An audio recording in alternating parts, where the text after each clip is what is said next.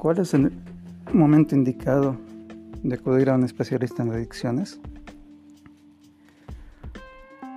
¿Cómo elegir un tratamiento para ayudar a una persona con problema de adicción? Estas son algunas de las preguntas que se hacen las personas que tienen una, una persona con problema de adicción o son ellos mismos. En el podcast de hoy vamos a trabajar sobre estas dos preguntas. El primero, identificar el momento adecuado para ayudar a una persona eh, que acuda con un especialista en adicciones y, cómo elegir un tratamiento adecuado para ayudar a una persona con problema de adicción. Si el tema es de tu interés, te invito a que te quedes, eh, prestes atención, te traigas un buen café, porque comenzamos. Hola a todos, mi nombre es Alejandro Tames, soy psicólogo terapeuta en adicciones y quiero darte la bienvenida al tercer episodio del programa Liberarte. Liberarte es un espacio de conversación e información sobre las adicciones dirigida al público en general, eh, cualquier persona interesada en el tema y a profesionales de la salud. Como ya te adelantaba en la introducción, el día de hoy vamos a ver de dos temas. ¿no? Primero, el identificar cuál es el momento adecuado para acudir a, un especialista en adicciones y luego eh, cómo, cómo elegir un tratamiento para ayudar a una persona con problema de adicción. Como el tema es extenso, he visto que por pertinencia y que sea, un eh, que sea más rico, vamos a dividir eh, el tema de hoy en dos partes. ¿no? El día de hoy vamos a trabajar lo que es eh, en qué momento acudir a un especialista en adicciones y la siguiente semana eh, voy a trabajar lo que es eh, cómo elegir un tratamiento para una persona que tiene una adicción. Entonces, hecha la aclaración correspondiente, empecemos. Una vez se han puesto a pensar cuál es el momento adecuado para ir con un especialista en adicciones, ¿será que es cuando la persona está empezando a consumir o cuando los vecinos nos dicen de que, el hijo o el sobrino está consumiendo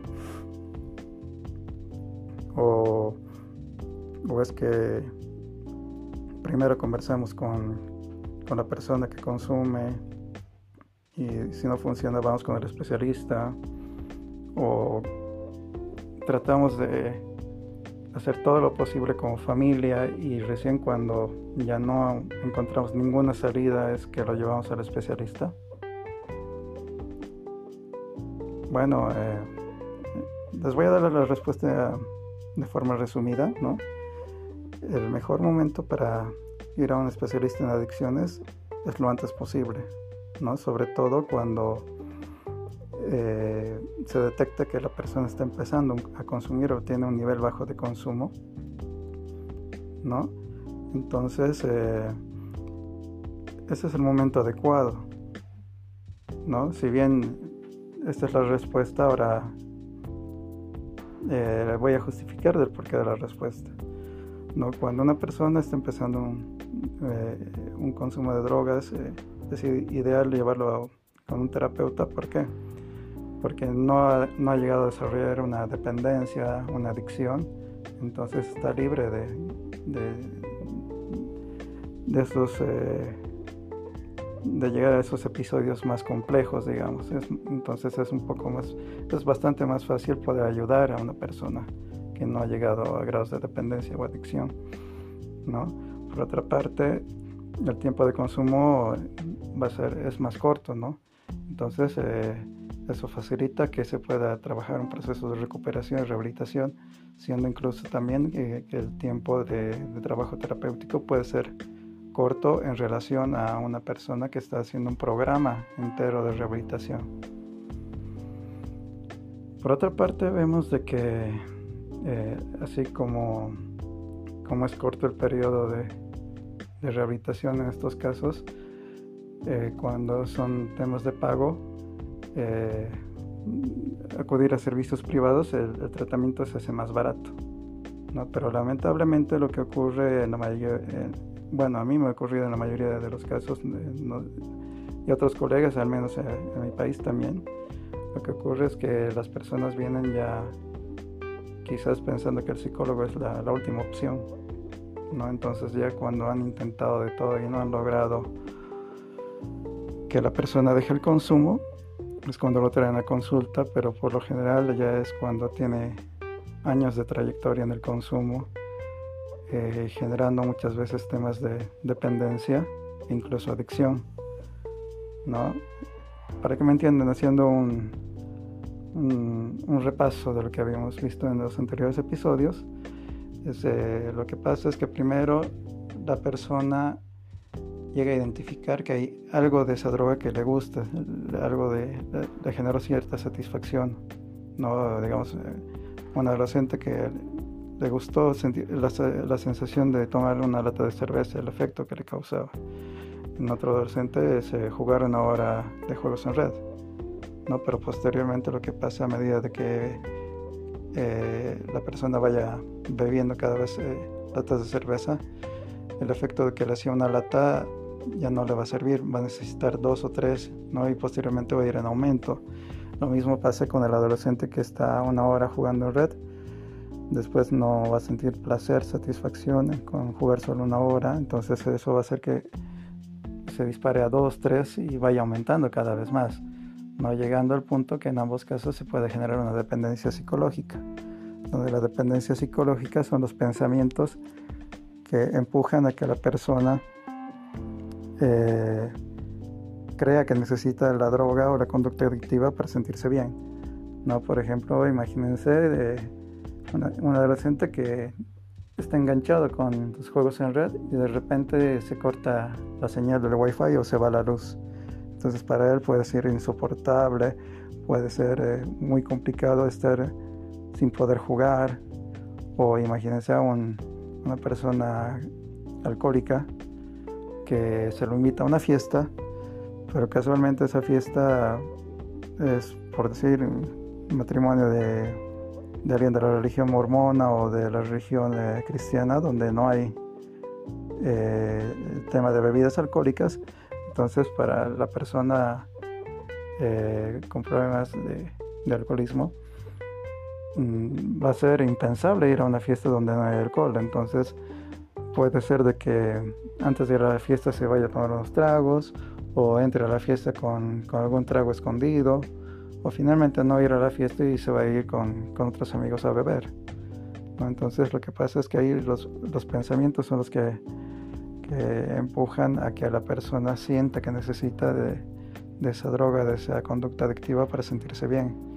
Entonces después de que se instaura la dependencia psicológica, se llega a la dependencia física que es cuando el cuerpo después de un consumo periódico y de largo tiempo eh, hace que el cuerpo eh, llega a adaptar la droga dentro de, la sangre, es decir, llega a funcionar de manera adecuada el cuerpo, pero ya eh, pensando que cierta cantidad de, droga en el cuerpo es normal.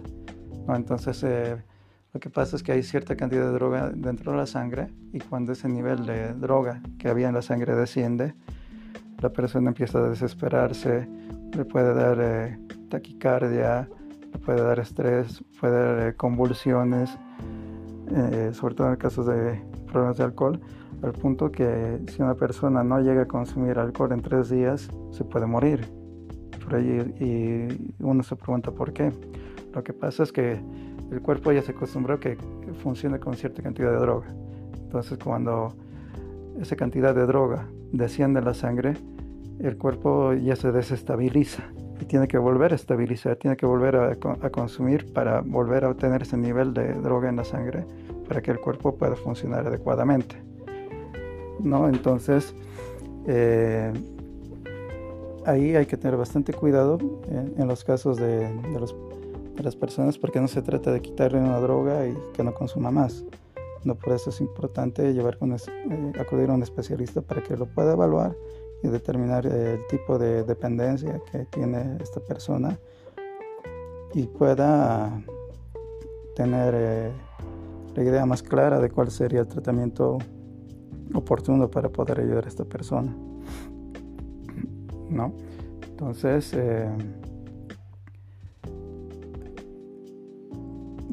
eh, eso sería más o menos el desarrollo brevemente de lo que es un proceso de, de desarrollo de una adicción, ¿no?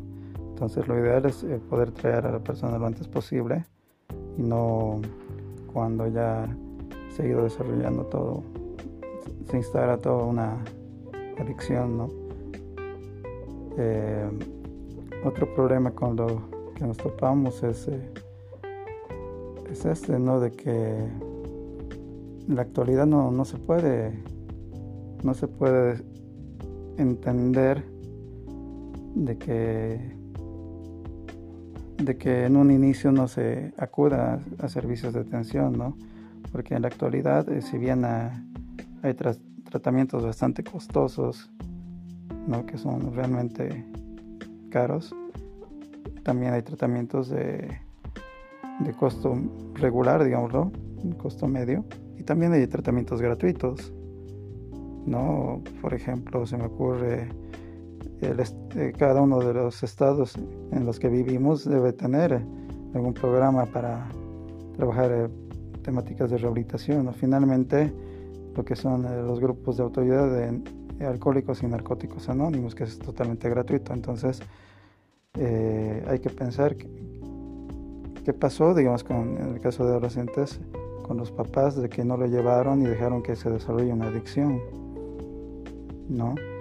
Eh, si bien, como les comenté en el anterior podcast, lo que se puede entender de que un, hijo adolescente llegue a probar una, droga. ¿no? Con esto no quiero decir que estoy a favor de que los adolescentes consuman, pero si nos ponemos a pensar de forma coherente, los padres no están las 24 horas detrás de los hijos, mucho peor cuando son adolescentes. Entonces va a haber momentos donde al hijo se le puede ofrecer, eh, que eh, se le puede invitar que consuma droga. Y entonces eh, ahí el, adolescente tiene que, tiene que elegir. Puede que la consuma, puede que no. Entonces, más allá de eso, como les dije, se puede entender que se encuentre, digamos, que el hijo pruebe no encontrar algunas algunas pistas, por ejemplo, en el cuarto, una lata de cerveza o una cantidad baja de, de marihuana, se me ocurre. ¿no? Entonces, eh, en esos momentos es donde hay que poder apoyarlos. ¿no? Lo que, pero lo que no se puede entender es cómo eh, hay familias que han permitido que un hijo llegue a desarrollar una adicción. ¿no? porque una adicción no, se da de un día para el otro. Una, adicción es un proceso repetitivo y largo de consumo de una droga, una conducta adictiva, donde tiene que pasar por dependencia psicológica, física, etc. ¿no? Y sin embargo, eh, hay familias que, que llegan a consulta con hijos que han dejado la escuela, que tienen una adicción, que se están dedicando a robar. ¿no? Entonces, eh, más allá de que el, hijo tenga un problema con el consumo de drogas o las conductas adictivas, es también un momento de evaluar y de reflexionar qué pasó con los padres para que se llegue a ese extremo. ¿No? Con esto no estoy juzgando a los papás. Eh, cualquier persona que esté como tutor ¿no? de, un adolescente, no porque la labor de nosotros profesionales no es, no es juzgar, ¿no? no somos papás, no somos mamás, no somos novios, eh, sacerdotes, no somos nada de la persona que viene a consultarnos. Simplemente somos eh, especialistas que estamos apuntando a acompañar en un proceso terapéutico para resolver este problema. Pero desde ya cuando se llegan extremos, que, el hijo ya no va a la escuela, entonces es una señal de que algo de la autoridad de los padres ha, fallado. Y es un momento para que se pueda reflexionar sobre lo que está pasando dentro del sistema familiar. ¿No? Entonces, eh, esa es, esa es una dificultad con los padres que, que, no quieren acudir a terapia de familia y piensan que la única responsabilidad es el, hijo adolescente, que él, es el, el, problema por el tema de estar consumiendo drogas. ¿No? Eh, tal vez también es importante aclarar de que si bien se puede, si alguien de la familia detecta a, una persona que ya tiene un consumo regular, digamos que ya no es un consumo inicial, hay que buscar la forma de motivarlo, de, que esta persona pueda acudir a un servicio de, atención para que no, no llegue a afectar, digamos, a otras personas o para que pueda recuperarse dentro de un espacio de, rehabilitación. ¿No? Bueno, entonces eh, hasta aquí hemos visto lo que es eh, primero identificar cuál es el momento adecuado para que una persona acuda a un sistema a un servicio de atención es el, en cuanto una, en cuanto se descubre eh, su consumo. ¿no? Y mejor si es un consumo bajo o consumo inicial donde hay mayor probabilidad de apoyarlo, de rescatarlo del problema de drogas. No, además porque no va, no desarrolla una dependencia, una adicción. Además de que si es un consumo bajo es que está poco tiempo consumiendo, entonces eso son aspectos que pueden ayudar en el proceso de rehabilitación de rescate de una persona, ¿no? Entonces eh, hay que ver de traerlo lo antes posible a, consulta. Eh, la familia puede intentar conversar con él, no para ver si, si recapacita y deja el consumo, pero bueno, si esta situación no mejora, es traer eh, lo antes posible a la persona con problemas de adicción para poder colaborar, ¿no? Entonces, como recomendación podría decir, ayúdennos a que le podamos ayudar a ustedes, ¿no? Eh, ayúdennos eh, trayendo lo antes posible a una persona que tiene problemas de, consumo para que nosotros eh, como especialistas podamos ayudarlos, ¿no? Bueno, tal vez haciendo algo, un, un pequeño adelanto de lo que se viene la siguiente semana, es aclarar de que no existe tratamiento malo para las adicciones, ¿no? Siempre y cuando el tratamiento tenga un respaldo teórico y además una metodología de trabajo que garantice que el trabajo es un trabajo serio, profesional, ¿no? que apunte a apoyar, porque lamentablemente en la actualidad hay también estafadores o charlatanes que se aprovechan de la desesperación de las personas por querer ayudar y rehabilitar a un familiar o un amigo que tenga problemas de adicción. Bueno, ese es el, tema que he desarrollado por el día de hoy. Espero que hayan sido de su agrado. Les pido por favor que puedan compartir eh, el podcast para que más personas se vayan conociendo acerca del tema, ¿no? Y, bueno, que que podamos ir aprendiendo y compartiendo más. ¿No? Entonces, eh, para cualquier pregunta, duda, consulta, pueden eh, seguirme en mi fanpage de Facebook, psicólogo Alejandro Tames, Vivir sin adicciones es posible. ¿no? Ahí tengo artículos, tengo eh, más material sobre el tema que está a disposición de quien quiera revisarlo y bueno, si alguien necesita consulta o terapia psicológica, también pueden eh, ubicarme por ahí. O si no, a, mi número de WhatsApp, más 591 745 68 242. No, entonces nuevamente me despido, espero que haya sido de su agrado. Por favor pongan comentarios en el tema del podcast para, para saber eh, su opinión, poder saber eh, qué cosas hay que mejorar para, para hacer eh, de este espacio algo bastante útil para ustedes. Entonces, nuevamente me despido y nos vemos la siguiente semana para la segunda parte del presente podcast. Saludos.